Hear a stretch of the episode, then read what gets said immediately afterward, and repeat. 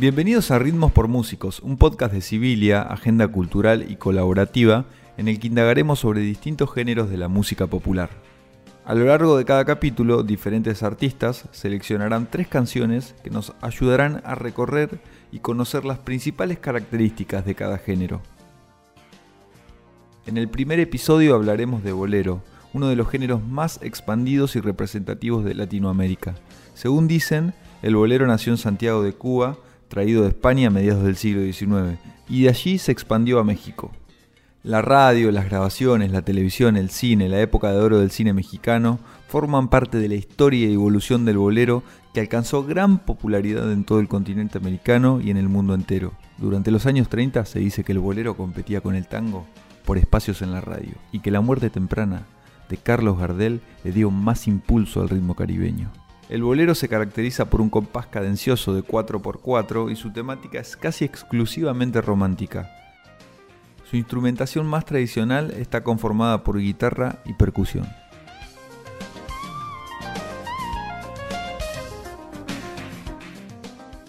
Algunos de los principales exponentes que nutrieron y cultivaron a este género son Álvaro Carrillo, César Portillo de la Luz, Taña Libertad, Los Panchos, entre otros y otras. Algunas canciones emblemáticas son Bésame mucho, Quizás, quizás, quizás, Algo contigo. Músicos como Luis Miguel, Cristian Castro, Natalia Lafourcade y Mon Laferte son algunos de los artistas que han recurrido y contribuido a esta tradición musical que ya tiene un siglo y medio de historia.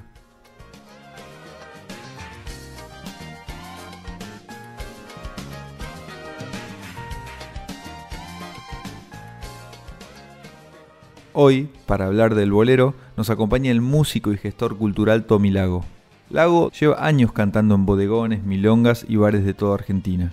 Gracias a canciones como Un Guiño, La Diaria, junto a Mel Muñiz, Sequía en colaboración con el uruguayo Joaquín Plada, todas ellas muy bien recibidas por la crítica y el público, Lago se ha convertido en uno de los jóvenes con mayor proyección para renovar la escena actual. Si bien su género predilecto es el tango, el bolero es uno de los ritmos más visitados dentro de su repertorio, influenciado principalmente por ritmos latinoamericanos. Es por eso que nos interesó su mirada sobre este género. Mi nombre es Benjamín García y espero que lo disfruten. Hola Tommy, ¿cómo estás? ¿Cómo andas, querido? Tanto tiempo. Esta cita es para hablar de, distintos géneros latinoamericanos. Hoy elegimos bolero. ¿Qué representa el bolero para vos? Creo que diría que es como el género popular por excelencia. Obviamente en habla, en habla hispana, pero hay algo del género y de las armonías y las melodías, sobre todo, creo yo. ¿eh? No estoy diciendo nada muy técnico, es más una percepción una sensación. Pero creo que tiene una universalidad y una, una síntesis de lo popular. Es como el formato canción por excelencia. Entonces, siempre hay que recurrir, me parece, un poco a eso, para cualquiera que quiera hacer canciones. Aunque sean tangos o, o rock and roll.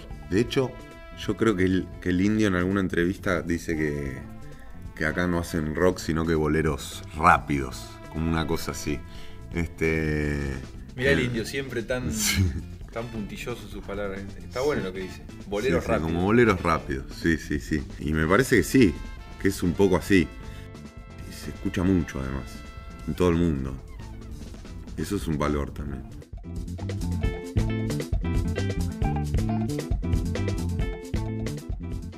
Luis Miguel para mí en los 90, en su disco Romance, en el cual reinterpreta y revisita distintos boleros, lo trajo un poco de vuelta a escena. Sí, coincido completamente. Me parece que, no sé si de casualidad o si fue una decisión, en, qué sentido, de marketing, viste, no, no sé, pero lo cierto es que él venía haciendo, ¿no? Pop, como más, eso, pop, final de los 80 y, en los principios de los 90 sacó tres discos, tres son los romances creo, que bueno, que tiene todo, tiene un catálogo de boleros muy, muy amplio y yo creo que cualquiera que haya nacido más o menos por esa época o después, escuchó primero los boleros por él. Y si no los escuchó primero, bueno, por ahí, digamos. Nuestras Este, madres lo ponían. Sí, sin dudas. Bueno, mi vieja lo gastaba, ese, esos discos los gastaba. Mis abuelos también. Claro, mis abuelos que eran más de la generación que fueron jóvenes en los 50. También para la gente que, que escuchaba boleros cuando, cuando salían, cuando, los que escuchaban los panchos, digo, finales de los 50, no sé, 60. Este, también lo escuchaba, porque bueno, una calidad, Luismi, Sí, de otro nivel. eh, no se encuentra. Bueno, si te parece, Tommy, vamos con el, con el primer bolero que elegiste. disfrutamos este amor. Nuestras almas se acercaron tanto así que yo guardo tu sabor, pero tú llevas también sabor a mí.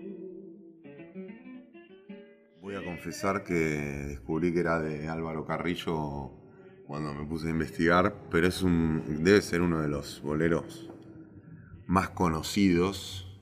Sabor a mí, un bolero de finales de los años 50, que fue conocido sobre todo por los panchos, ¿no? Más luego, obviamente, por Luismi. Eh, ah, es un, es un temón, me parece un temón. Parece, también eso tienen los boleros, ¿no? Como una poesía muy, eh, muy simple que, que, por supuesto, es fácil que interpele a, mucha gente, ¿no? El dato de color que contó el hijo del, del compositor, contó que estaba con su prometida, Álvaro, y estaba embebiéndose, estaba tomándose algo, y pareciera ser que su, que su pareja, su compañera, le dijo, me vas a empedar, básicamente, me voy a poner en pedo porque, por estar besándome con vos. Y que el chabón le dijo, Se había "Ah, tomado algunos, algunos tequilas. algunos tequilas que, claro, que son, dejan gusto, ¿no? Y, y entonces el tipo remata, bueno, ahora llevará sabor a mí. Yo tan pobre que otra cosa puedo dar. Pasarán más mil años, muchos más. Yo no sé si tenga amor la eternidad, pero ella tal como aquí, en la boca llevarás sabor a mí, sabor sabor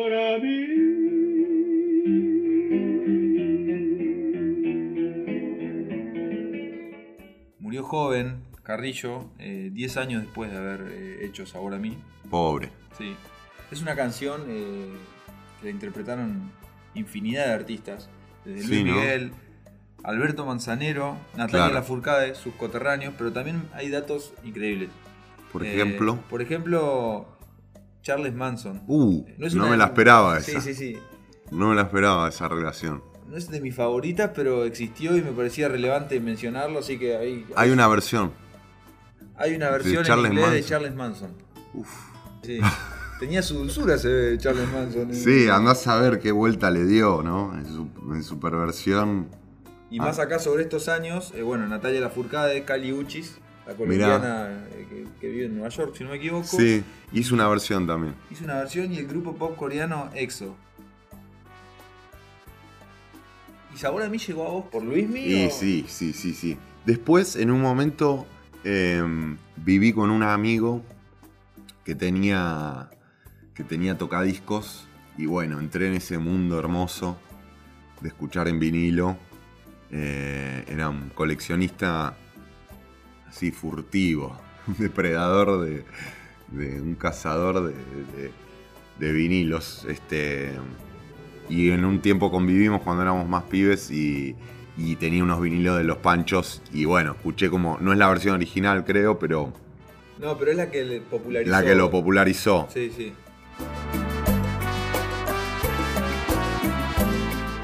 Acá me encontré con una sorpresa entre tus elecciones. ¿Por qué elegiste este tema? And I Love Her es un tema de Hard Day's Night, que es el primer disco que escuché de los Beatles consciente. Digo, porque seguro antes sonó en mi casa, pero consciente que escuché yo y que se lo pedía pedía que lo pongan, digamos, que tenía 6, 7 años. Eh, fue a Hard Day's Night, que es uno de los primeros discos, creo que es el, si no es el segundo. Que, mm, que bueno, ellos ya habían grabado Bésame Mucho, entiendo. Y me parece que es. que está claro que es un bolero, que tiene influencias del, de los boleros, que en ese momento además pensá que yo por lo menos deduzco que, que era un momento donde empezaba la globalización, entonces había una circulación de material eh, un poco más, digamos, había más circulación de material artístico y, de- científico y de lo que sea, que obviamente después eso se, se- se profundizó y, y llegamos al día de hoy donde todo vuela, ¿no? Pero, pero me parece que hay como una ida y vuelta. Entiendo que, que- que los imperios además también suelen apropiarse de, de las culturas que, que van habitando y que van ocupando. Entonces, Estados Unidos con México, obviamente, digamos, la bohemia norteamericana, o digamos, mucha gente iba a México a joder y seguramente se haya encontrado con boleros. Sí, los yanquis, los ingleses. Los yanquis, los ingleses, este, sí, eso. Supongo que los yanquis en primera instancia por tenerlo ahí abajo y así circular hacia, hacia Gran Bretaña, ¿no? Hacia hasta Liverpool. I know this love of mine will never die, and I love her.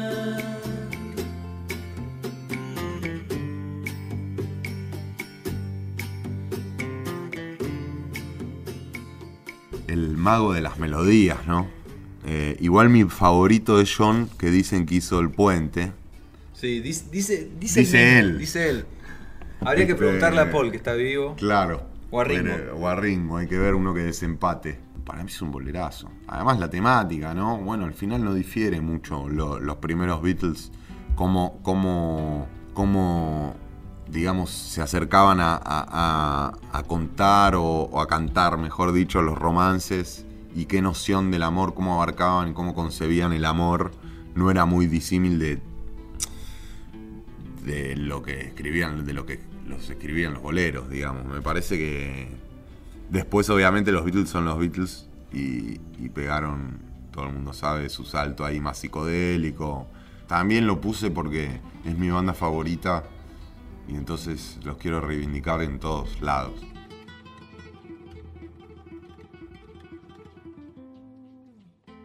La última canción que elegiste es Contigo a la distancia de César Portillo de la Luz. No existe un momento del día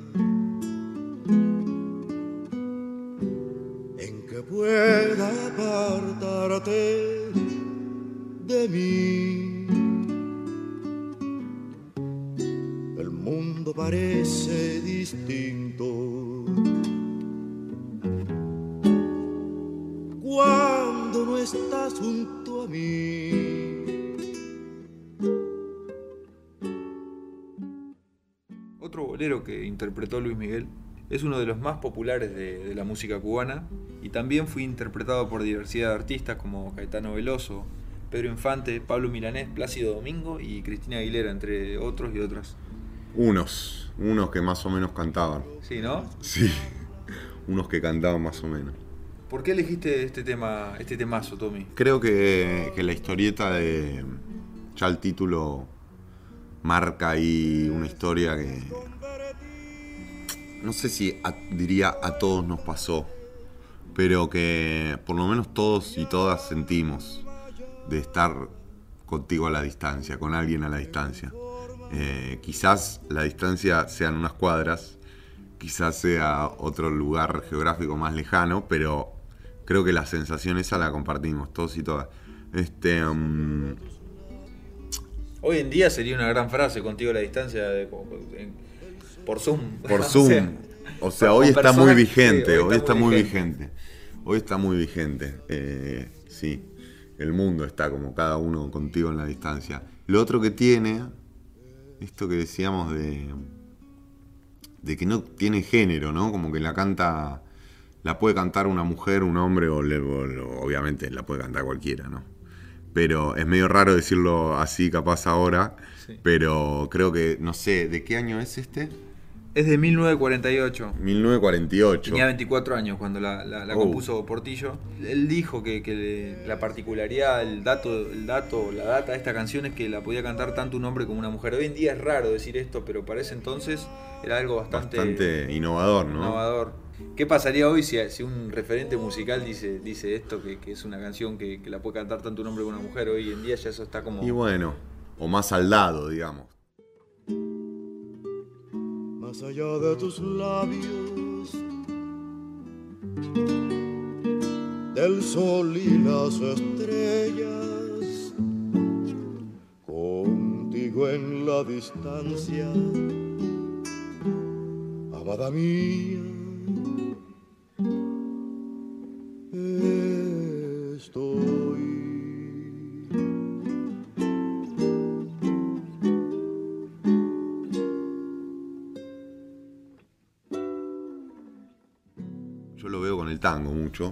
Sí. Que hay cantoras mujeres. Mi favorita es Adriana Varela. Pero hay muchas que, claro, las letras están hechas por chabones y ellas lo cantan en masculino, Sí. por decirlo así. Su- más se refiere a eso, digamos, a que, a que no hay que acomodarlo en ese sentido. Ni el, ni el inclusivo, ni el masculino, ni el femenino. Es, no sé, eso. Es multigénero. Eh, me parece que, que eso también hace que, que, bueno, la versión de Cristina Aguilera es terrible. Es terrible. Es tremendo. Es tremenda. Yo esta la escuché primero por Caetano. Y Luis Miguel también interpretó esta Luis canción. Miguel, por Yo supuesto. la conozco por Luis Miguel, quiero decir. Claro. Que ahora se me hace un poco melosa esa versión. Mm, El bolero es meloso, pero. Es. Sí. Pero me empalaga un poco de más, quizás, la, la versión de Luis Miguel. En una semana hizo la canción, la letra de esta canción, tremenda. Qué bronca que da eso. Él era pintor y dejó el rodillo por, por la música Oh, después de esto, la pegó. Y sí, negro. No sé cómo pintaba, pero si escribía Pintaba, así. pintaba buen músico. ve. Pintaba buen músico, sí. Tommy, ¿cuál es la diferencia para vos entre el tango y el bolero? Debe haber muchas, pero algo que se note. Eh, y yo creo que encaran, encaran, la encaran distinto. Eh, musicalmente hay diferencias, como que la- el bolero va más liso, más llano, más derecho, y el tango tiene unos rebusques quizás un poco más complejos, diría, me arriesgaría a decir. Eh, justamente también, por lo que decíamos al principio, hay algo de la universalidad del bolero que, que quizás el tango, por más que se escuche en todo el mundo, No tiene. no tiene, ¿viste? Porque justamente tampoco es tan fácil hacer un tango. Por lo menos tocarlo, cantarlo capaz que sí, ¿no? No, no, no es por mí, pero digo, tocarlo quizás no es tan fácil como tocar un bolero, que son cuatro acordes literalmente, y... Lo cual es un mérito, ¿no? Y creo que las letras del tango tienen una carga un poco más nostálgica, quizás por, por- por los inmigrantes que, como es esa cruza de- del payador criollo y los inmigrantes Sufridos. europeos, eran dos, dos, digamos, dos sectores de la sociedad muy sufridos, ¿viste? Entonces, bueno, esa conjunción me parece que le da un, un tono y una, una cosa muy única, ¿viste? Muy única. Eh, los boleros son un poco más alegres, ¿viste? La noche hizo un cartel con el beso que nos dimos en la rambla. Bueno, Tommy, muchas gracias. Gracias a vos por la invitación, sos muy amable. Era amor, para siquiera conocernos y por darnos ese lujo de no vernos. Es que nunca se termina este dolor. Gracias por habernos escuchado. Este fue el primer episodio de Ritmos por Músicos. En los próximos hablaremos de vallenato con el músico y productor Juan Pablo de Mendoza y sobre vals latinoamericano con la joven cantautora Mel Muñiz. Civilia es una agenda cultural autogestiva. Nos encuentran en civilia.com o en nuestras redes sociales. Mi nombre es Benjamín García. Hasta el próximo encuentro.